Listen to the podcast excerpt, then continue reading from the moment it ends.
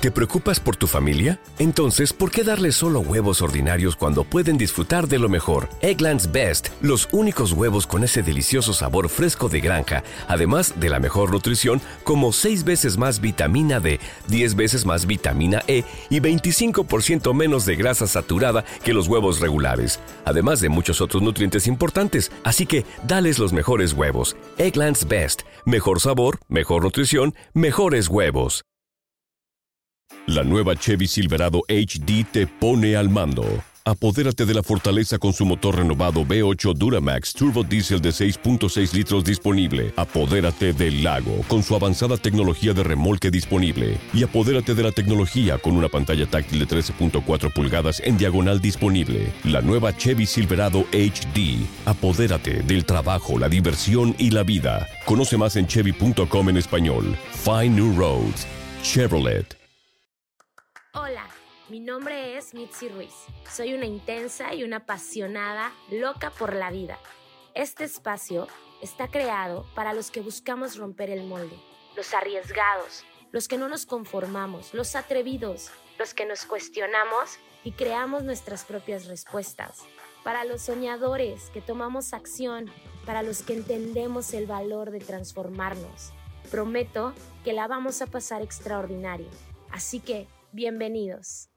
Hola, hola, ¿cómo están? Yo muy contenta, muy feliz y agradecida de estar en este espacio una semana más. Y esta semana me gustaría que habláramos acerca de la muerte. Eh, en esta semana en mi país, México, se celebra el Día de Muertos y es una tradición que todo mundo conoce somos muy reconocidos por eso, porque nos encanta celebrar el Día de Muertos y hacemos toda una celebración. Desde semanas antes se hacen festivales, recorridos en las ciudades más importantes, en algunas ciudades como Michoacán, Oaxaca, Puebla, que son como muy tradicionales, se montan altares para que la gente vaya a verlos. Y lo que ocurre en estos días es que en casa se pone altar, se pone la foto de las personas que fallecieron y a cada quien le pones todo lo que le gustaba comer o todo lo que le gustaba hacer en vida. Y en los panteones la gente va, limpia las tumbas, se sienta a pasar la noche ahí. En fin, puedes ver la película de Coco y definitivamente es una descripción exacta de cómo es el Día de Muertos en mi país. punto es que yo estaba pensando en eso cuando me senté a meditar acerca de qué es lo que quería hablarles esta semana y me llegó esa información, me llegó como que hablemos de la muerte, ¿no? Hablemos de la muerte no solo física, sino de la muerte espiritual, de la muerte que tenemos todos los días. Y yo leí un libro que te juro que busqué voy a seguir buscando, porque fue un libro muy bueno que me ayudó mucho cuando mi papá falleció. Fue un libro eh, budista que hablaba acerca de cómo los budistas se relacionan con la muerte y cómo a nosotros en toda la parte de América y, todo esto no nos enseñan a relacionarnos con la muerte de una manera valiosa, ¿no? Para nosotros, la mayoría, la muerte es una pérdida, es una ausencia, es algo que no logramos por más que, que querramos como asumir como parte de la vida, sino la vemos como el final de la vida. Y este libro budista me enseñó a mí a comenzar a ver que la muerte es la única certeza que tenemos respecto a estar vivos y que como seres humanos deberíamos de permitirnos indagar un poco más de eso, que la muerte es algo que ocurre constantemente en nosotros. De hecho, se dice que el estado de sueño más profundo es una muerte, como si todos los días muriéramos y todos los días literalmente reviviéramos al decidir despertar. Se dice que la muerte es como un sueño, que me hace mucho sentido con esta película que es Más allá de los sueños, que me encanta, me encanta, me encanta, es súper viejita si eres joven, búscala, es muy buena, donde justamente él muere, bueno, su esposa muere, su hija muere y luego él muere, y entran a una pintura como si fuera un sueño, ¿no? Yo estaba introspectando, pensando en qué tendría para decir acerca de la muerte. En honestidad es que creo que mi arma de defensa contra la muerte es la evasión, ¿no? El día que se murió mi primer mascota, yo evadí, no quise verlo. Eh, no ha habido muchas muertes en mi casa, pero en mi familia, pero sí las que ha habido han sido fuertes para mí. La otra muerte que recuerdo es la de un tío que quería muchísimo y también fue un poco como evadir. Pero la muerte que obviamente más me ha tocado ha sido la ausencia de mi papá, la muerte de mi papá. Y definitivamente he aprendido que hay varios momentos. No sé si podría ponerlos como etapa de duelo porque no soy experta en hablar de las etapas del duelo, pero sí puedo identificar varios momentos. Y creo que lo más valioso que he aprendido de esta muerte es primero dejar de tenerle miedo a la palabra, a hablarlo, a hablar de lo que nos provoca la ausencia de alguien, a hablar de cómo nos sentimos tras la muerte de alguien, hablar y comunicar. Creo que siempre es sumamente valioso y sanador aprender a hablar y comunicar de lo que estoy sintiendo. Y para las personas que nos toca escuchar a los que han perdido a alguien o los que están pasando por ese proceso, nuestra escucha requiere ser muy honesta y muy transparente. Una escucha que esté llena de compasión, ¿sabes? De, de no se trata lo que yo, yo no quiero, porque cuando vemos sufrir a alguien no queremos que sufra, entonces nos metemos en un trip como de evitar su sufrimiento, evitar que sufren, evitar que les duela. Y seamos honestos, la muerte de alguien es algo que, que genera dolor, al menos para nuestra cultura. No, no hablo solo de la mexicana, hablo de una cultura pues americana, europea, donde tendemos a ver la muerte como un final, en la fe que yo practico, la muerte es como el inicio de una vida, sin embargo, no quiero hablar de eso porque este espacio no, no lo uso para compartir. Sin embargo, los budistas tienen esta relación con la muerte tan sana, tan normalizada. Es un estado de conciencia para ellos tan profundo. Es como la entrada a un nuevo camino. Y dado que es la única certeza que tenemos, nosotros los seres humanos deberíamos de estar relacionados con la muerte de maneras mucho más valiosas, mucho más poderosas y como una invitación constante a la posibilidad de notar que la muerte va a ocurrir. Yo me voy a morir, tú te vas a morir, todos nos vamos a morir. Y creo que también decidí hablar de esto porque durante el fin de semana me tocó ver eh, a alguien que, que estaba falleciendo, su mamá, y antes de eso me tocó ver a un, saber de un amigo, una persona que conozco que falleció de una manera impactante para todos, ambas muertes inesperadas y, y yo podía notar cómo, cómo se experimenta el, la no certeza de saber cuándo te vas a morir y de no saber cuándo es la última vez. Y esto lo digo constantemente en mis entrenamientos. Creo que no lo he hablado por aquí, pero me llegó como siempre sabemos cuál es la primera vez, sabemos cuál es la primera vez que probamos un postre, sabemos cuál es la primera vez que vemos a alguien, sabemos cuál es la primera vez que vamos a un lugar, sabemos cuál es la primera vez que hacemos algo nuevo. Hay tantas primeras veces en nuestra vida, tantas y tantas primeras veces en nuestra vida que podríamos escribirlas y todos los días habría una primera vez acerca de lo que hacemos, de lo que sentimos, de lo que compartimos, de lo que experimentamos. Sin embargo, nunca sabemos realmente ¿Cuándo es la última vez? ¿Cuándo es la última vez que vas a ver a alguien? ¿Cuándo es la última vez que te vas a compartir con alguien? ¿Cuándo es la última vez que vas a hacer algo, que vas a probar algo? ¿Cuándo es la última vez que vas a comer tu platillo favorito? ¿Cuándo es la última vez que vas a hacer el amor? ¿Cuándo es la última vez que vas a tener la oportunidad de mirar a los ojos a la gente que quieres y hacerle saber que la quieres? Y creo que eso nos incomoda como seres humanos y nos asusta porque nos gustaría poder tomar un momento para despedirnos, para cerrar el ciclo, tal vez, no sé. A título personal creo que eso también es una ilusión, es como un espejismo, porque yo tuve la oportunidad de pasar un proceso, si así le quieres llamar, de despedida de mi papá.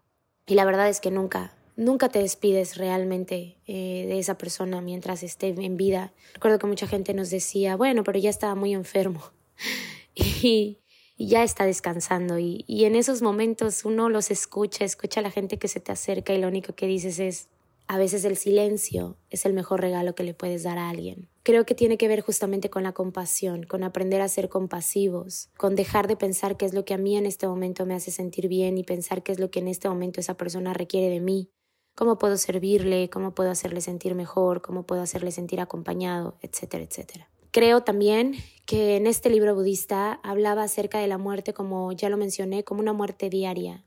Y dado que los budistas creen en la reencarnación, es por eso que ellos cuidan tanto todo lo que está a su alrededor. Se cuidan entre ellos y cuidan todo lo que rodea con, con este eh, mínimo esfuerzo, por así decirlo, sino más bien una elevada conciencia, ¿no? Yo diría que yo tengo que hacer un, un máximo esfuerzo por, por estar consciente de que todo lo que me rodea es vida y que todo lo que me rodea está perfecto en un espacio perfecto, en un lugar perfecto para mí. Pero creo que la relación que tenemos con este sentimiento es algo que, que podríamos empezar a transformar. Creo que podríamos empezar a aceptar que nos vamos a morir. Yo me voy a morir, tú te vas a morir, la gente que amas va a morir. Y lo he pensado porque se dice fácil, pero entenderlo y más que entenderlo, permitirte experimentarlo es un poco más complicado. Así que a mí me gustaría que nos diéramos la oportunidad de conectar con nuestra vulnerabilidad, pero también con abrazarla, con sentirla, con experimentarla todos los días. Porque entonces tal vez si entendemos que la muerte es parte del proceso de la vida, si entendemos que somos momentáneos, que somos segundos en el tiempo del universo, tal vez no nos importaría tanto lo que hoy nos está importando. Tal vez nos daríamos más tiempo de apreciar las cosas extraordinarias que habitualmente están frente a nosotros. Ver más atardeceres, abrazar más, comer lo que te gusta, pasar más tiempo a ojos abiertos, contemplando lo que la vida está mostrando frente a ti. Tal vez seríamos más capaces de amar intensamente, de compartirnos sin miedo, de atravesar nuestros más grandes temores. Tal vez dejaríamos de pensar tanto en carne y en estos deseos terrenales y comenzaríamos a, a ver en las pequeñas cosas la vida propia. Todo muere, las plantas mueren, el sol todos los días se va y viene, el mar, nada es fijo, los árboles crecen, las plantas crecen, las conchas se vuelven arena, todo se transforma. Todo se transforma a través del tiempo y a veces eso nos asusta y nos hace sentirnos un poco inflexibles a la idea de que las cosas no siempre van a ser como están siendo ahora. Y cuando pienso en eso y por más trillado que parezca es como vívelo hoy, vívelo hoy, Mitzi, vívelo hoy. y me lo digo porque constantemente en esta necesidad humana que tengo de controlar, de saber qué va a pasar mañana, de cuidarme, de no exponerme, protegerme, paso el momento como si fuera a ver otro, asumiendo que va a haber otro. Y cuando me doy cuenta que existe una posibilidad de que no sea así, entonces la vida toma un sentido distinto. Entonces es como si decidiera enamorarme y decidiera vivir la vida y decidiera comer lo que me gusta y decidiera hacer lo que más me gusta en el día y, y decidiera cuidarme y decidiera ver para adentro y decidiera verme a mí, notarme a mí, amarme a mí y compartirme con otros como si esto fuera una aventura, gozarme cada momento. No quiere decir que la sobrevivencia no me atrape y que no tenga momentos malos, tengo varios momentos malos durante todos los días. Pero cierro los ojos, de verdad cierro los ojos y me vengo a meditar un poco, a orar un poco y entonces es como si todo volviera a tener sentido, como, ok, vamos a dejar morir este momento, vamos a dejar morir nuestro pasado, vamos a dejar morir las decisiones que hemos tomado y vamos a darle vida a la nueva posibilidad que somos. Vamos a dejar morir lo que no nos funciona y vamos a darnos la nueva oportunidad de empezar de cero, todos los días sin certezas, sin saber cuándo es mi último día, cuándo será la última vez, pero viviendo todos los días como si así fuera. Creo que la muerte es una gran maestra. Creo que relacionarnos con ella como algo que va a ser, que va a ocurrir, es sano. Creo que nunca sabremos lo que hay más allá hasta el día que estemos muertos, pero yo confío que es un lugar mucho más pacífico y armonioso que la tierra. Me gusta creer que cuando muera cuando muera iré a un lugar con mar y estaré con la gente que amo y esperaré pacientemente por ver llegar a la gente que estuvo en vida conmigo.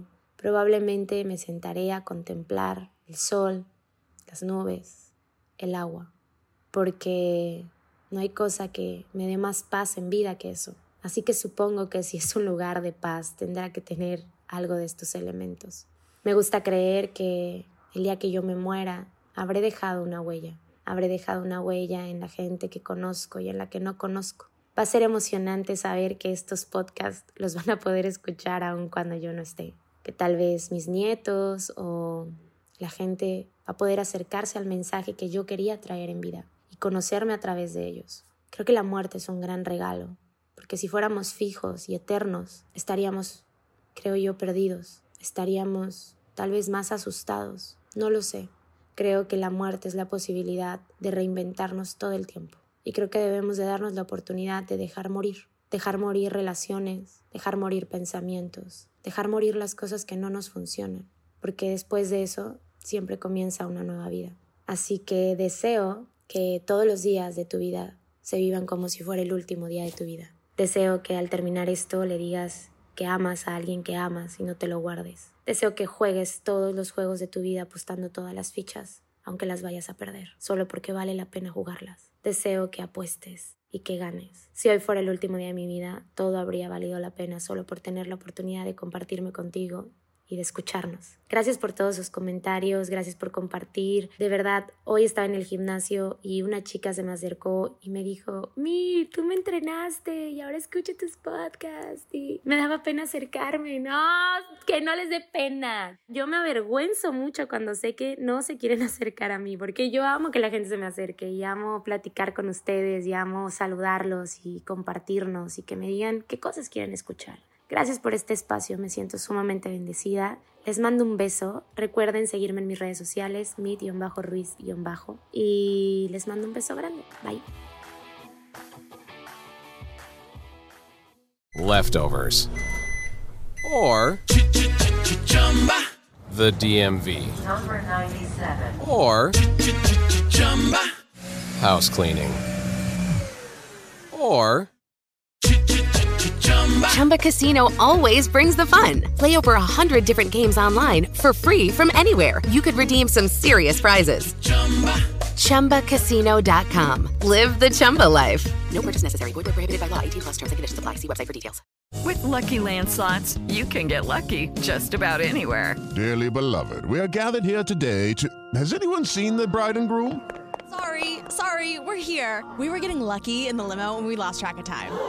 No, Lucky Land Casino, with cash prizes that add up quicker than a guest registry. In that case, I pronounce you lucky. Play for free at LuckyLandSlots.com. Daily bonuses are waiting. No purchase necessary. Void where prohibited by law. 18 plus. Terms and conditions apply. See website for details.